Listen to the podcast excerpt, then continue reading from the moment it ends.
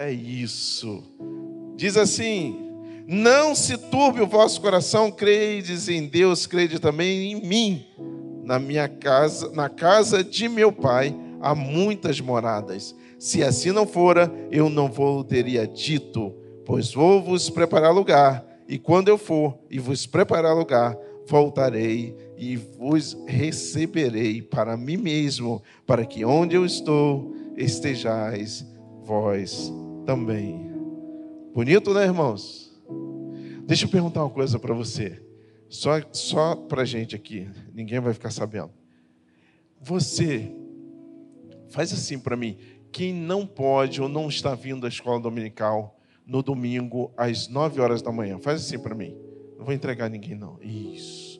Deixa eu dizer para você. Eu vou começar um estudo da vida de Paulo, a história da vida de Paulo, do início até o martírio dele, conforme as pessoas, né, os estudiosos entendem. Eu queria convidar você a estar aqui conosco. Vai ser aqui no templo no primeiro momento, né, para que você possa chegar e aprender um pouco mais da palavra de Deus. É um estudo muito gostoso, é um estudo assim muito edificante para as nossas vidas. Veja, não são as cartas de Paulo, é a história de Paulo. Então nós vamos passar pelas viagens missionárias, obviamente também pelas cartas, mas é a história dele. Amém?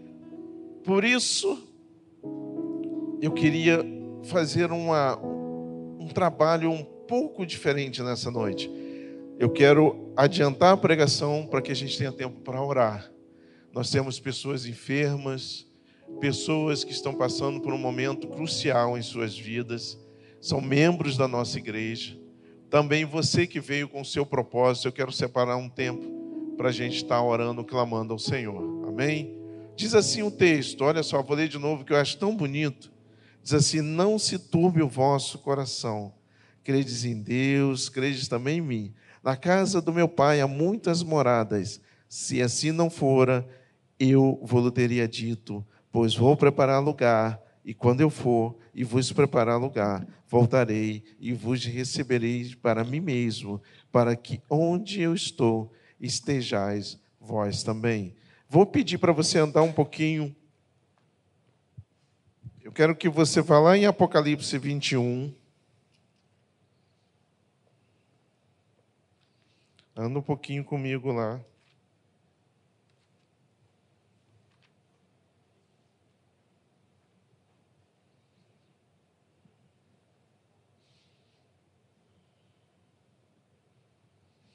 Diz assim o verso 1 de Apocalipse 21, você achou? Diz amém. Ih, tá pouco. Vou dar mais um tempinho para você me acompanhar, tá bom?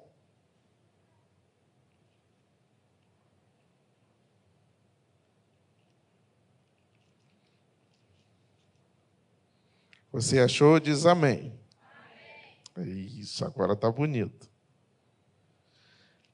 Diz assim: Vi um novo céu e uma nova terra, pois o primeiro céu e a primeira terra passaram e o mar já não existe. Vi também a cidade santa, a nova Jerusalém que descia do céu da parte de Deus, ataviada como noiva, adornada para o seu esposo. Então ouvi grande voz vinda do trono, dizendo: Eis o tabernáculo de Deus com os homens. Deus habitará com eles. Eles serão o seu povo. Eles serão um povo de Deus, e Deus mesmo estará com ele. E lhes enxugará dos olhos toda lágrima, e a morte já não existirá. Já não haverá luto, nem planto, nem dor, porque as primeiras coisas passaram.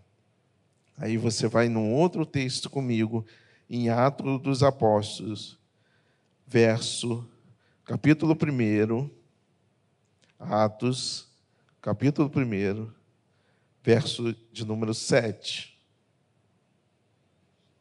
Atos, capítulo 1, verso de número 7. Amém? Ih, foi pouco. Amém? Respondeu-lhes: Não vos compete conhecer tempo ou épocas que o Pai reservou para a sua exclusiva autoridade. Ok? Agora você marca esses três textos e vamos trabalhar neles. Olha só, Jesus está dizendo lá no capítulo 14 de João, ele diz: Não se turbe o vosso coração. Não tenha preocupações além, acima, que façam com que a sua mente fique completamente tomada. Ou seja, será que amanhã eu vou estar vivo? Será que amanhã é, eu vou ter comida para comer? preocupações que nos tiram a paz, preocupações com algo que vai vir ainda.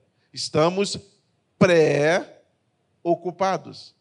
Olha só, pré-ocupados. Calma. Jesus está dizendo: não se turbe o vosso coração. Credes em Deus, credes também em mim. Na casa de meu pai há muitas moradas. Ou seja, se assim não fosse, eu não estaria aqui dizendo. Eu vou vos preparar lugar.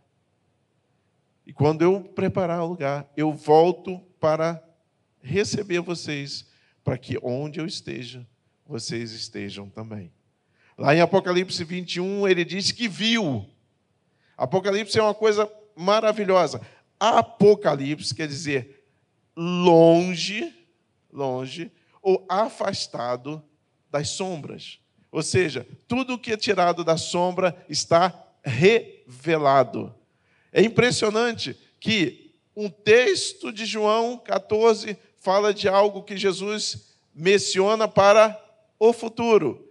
João viu a nova Jerusalém que descia como noiva ataviada, ou seja, o, o cumprimento daquilo que Jesus havia falado.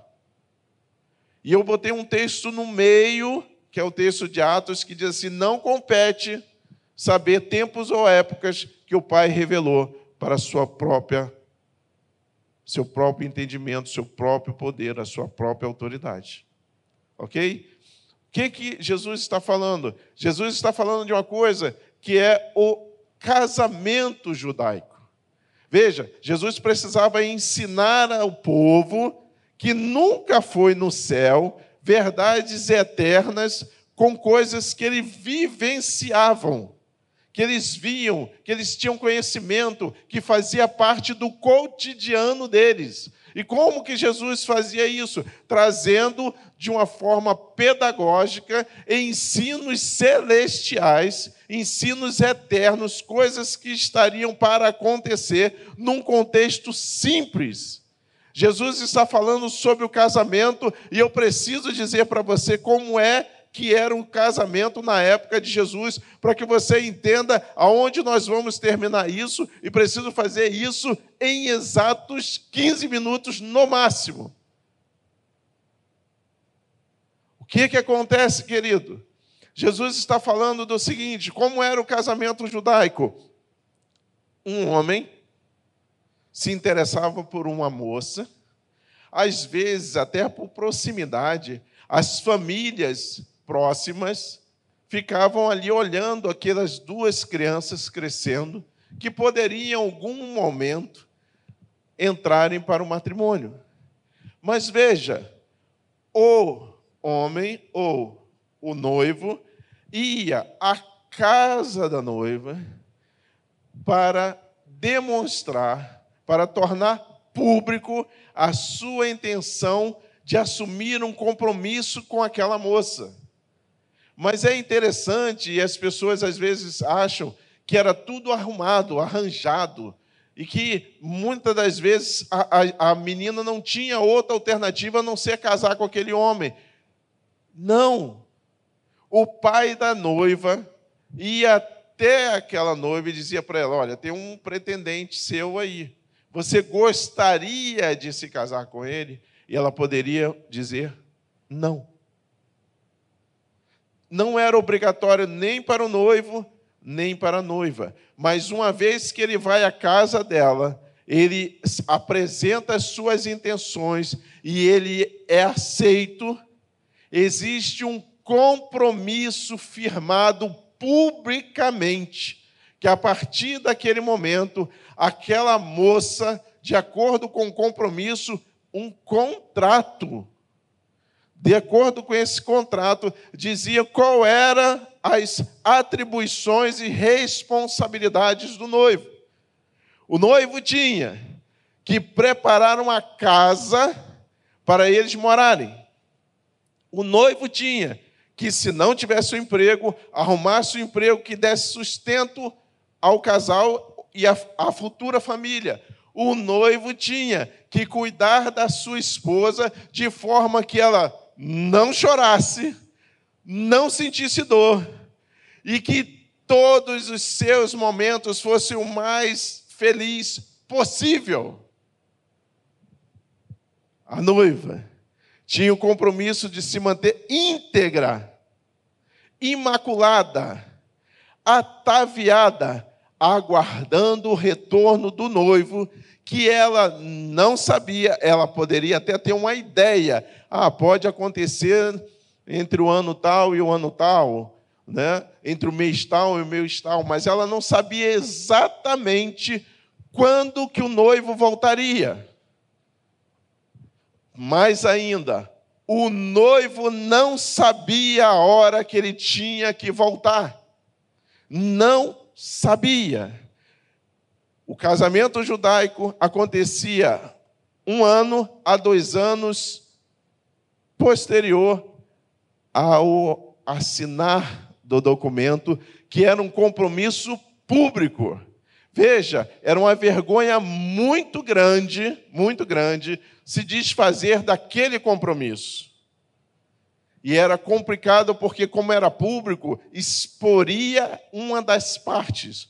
Mas, se a mulher tivesse acometido de uma traição, o noivo poderia desfazer o compromisso. Mas, se o noivo tivesse traído, a noiva poderia desfazer o compromisso. Aí eu vou reportar você, vou trazer você lá para Maria e José. Vem comigo. O que, que aconteceu? José não estava noivo de Maria? Sim ou não? Maria não ficou grávida? O que, que a Bíblia fala que José ia fazer? Desfazer o compromisso. Eu quero que você entenda como que é lindo a palavra de Deus, quando você começa a mergulhar mais profundamente nela e entender os sentidos que estão contidos nela. Volta comigo lá. Jesus está dizendo: olha só, há um compromisso que eu estou firmando com vocês publicamente. Eu sou noivo, eu vou preparar lugar, eu vou estar voltando para buscar você e que nesse momento você estará comigo para sempre. Eu serei responsável por tirar de você toda lágrima. Lá em Apocalipse 21, João diz que viu uma, uma nova Jerusalém descendo do céu, e ele vai narrando, narrando, e diz assim: a morte não existe mais, o mar já não existe mais, e ele limpou do seu rosto toda a lágrima. Irmãos, nós vivemos ancorados em verdades eternas.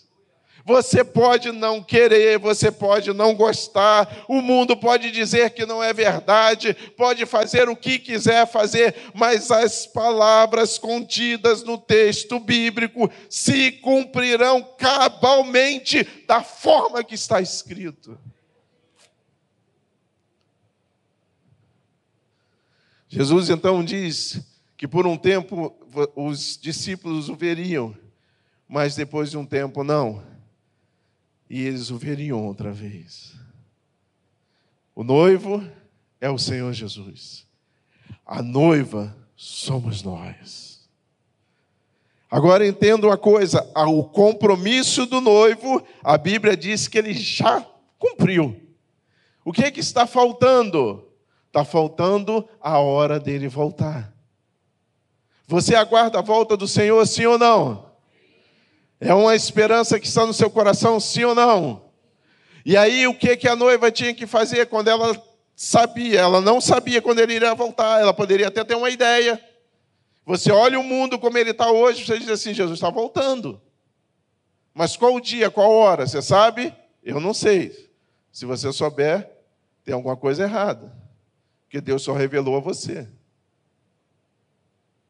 Veja, Jesus está dizendo: olha só, a minha parte eu vou cumprir.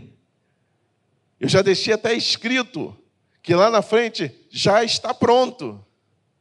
O que é que está faltando? Está faltando que a igreja, que somos nós, nos mantenhamos íntegros, ataviados, preparados, porque nós não sabemos a hora que ele volta, porque nem ele sabe. E aí eu vou reportar você a um outro texto, não vou ler, vou trazer você à memória aquele momento das dez virgens, lembra? Cinco são o quê? Vamos lá de novo. Cinco são o quê? Cinco são o quê? Nércias. Cinco são prudentes. Amém? Cinco são nércias. Vamos de novo para você não dormir. Cinco são? Cinco são? O que, é que aconteceu com as nércias? O azeite acabou. Quando deu meia-noite, saíram desesperadas para comprar o azeite. O que é o azeite, irmão? O que, que representa o azeite? Representa a pessoa do Espírito Santo na minha e na sua vida. E aí eu vou fazer uma pergunta hoje para você responder para você mesmo: como que está o azeite na sua vida? Por quê? Porque o noivo vem. E aí, na hora que elas saem para buscar o azeite, o que, que acontece? O noivo chega. E ele leva quem? As prudentes. Irmãos, tenha prudência na sua vida com Deus, porque eu não sei se ele volta hoje à noite, ou se ele volta daqui a 100 anos. Mas preste atenção, quando eu analiso isso à luz da Bíblia, eu percebo que algumas coisas em mim precisam ser ajustadas, corrigidas. Algumas coisas precisam de perdão, outras coisas eu preciso tomar cuidado, e uma das coisas que mais se tem que tomar cuidado chama-se língua. Essa pecinha pequenininha que fica na sua boca, é, ela destrói uma cidade inteirinha. A Bíblia diz que o homem que não tropeça em palavras, esse é perfeito. Eu então que tenho que falar muito, imagina. De vez em quando, hoje eu até estou um pouco mais à vontade. De vez em quando fica. Eu tenho dois pontos eletrônicos, irmãos. Você não precisa, você não precisa falar nunca para mim que a pregação foi horrível. Eu tenho dois pontos eletrônicos, a minha esposa e a minha filha. Uma senta aqui, outra senta ali. De vez em quando ela para e fala, pai, olha só, presta atenção, isso aqui não, não foi legal. Eu falo, mas o que, que eu fiz? Tadinho, eu fico fazendo minha autoavaliação. O que, que eu fiz? A Rosa senta ali, ela já faz as anotações dela. Qual é o objetivo disso? O objetivo é que eu esteja melhorando a cada instante, a cada momento, me aperfeiçoando. Mas elas não dão mole, não, irmão. Hoje até que tá, uma está em casa, a outra está lá em São Paulo. Mas o varão que não tropeça em palavras, esse é perfeito. Quanto mais você fala, o risco de você errar é muito grande. Muito grande. Então, a primeira coisa que eu diria para você, quer uma prudência, quer ser uma das virgens prudente, fale menos, ouça mais. A Bíblia diz que nós precisamos entender que há um poder na língua que pode destruir. Você pode matar uma pessoa em vida com palavras. Atenção, esposos, cuidado, porque a nós foi designado que nós tratássemos a nossa esposa como Cristo trata a igreja. Cuidado com as palavras. A sua esposa pode estar morrendo do seu lado. Cuidado, esposas. Porque às vezes as mulheres elas imaginam que as palavras não magoam. E às vezes você pode estar matando o seu marido com palavras. Seja prudente. Veja uma coisa: Você tem dois ouvidos e uma boca. Escute mais, fale menos. Seja prudente. Quer ver outra coisa que a gente pode ser prudente? É dentro do texto que eu li logo no início do culto. Você estava na abertura do culto? Faz assim para mim. Qual foi o salmo que eu li? Eu não dei o caminho do sucesso para você? O caminho do sucesso diz: Bem-aventurado, feliz é o homem que não anda no conselho dos ímpios, não se detém no caminho dos pecadores, nem se assenta à roda dos escarnecedores. Três grupos que você precisa evitar. Seja prudente. Irmãos, tem gente que você pode orar por ele e ore. Se puder falar de Jesus e tiver um movimento, um momento, fale o tempo todo de Jesus. Mas você não precisa estar envolvido com ele naquilo que ele está completamente cheio de lama. Cuidado com isso. Seja prudente. Ore por essa pessoa. Peça a Deus que Ele te dê a oportunidade de você falar do Senhor para ele, ele discute, o coração dele seja alcançado.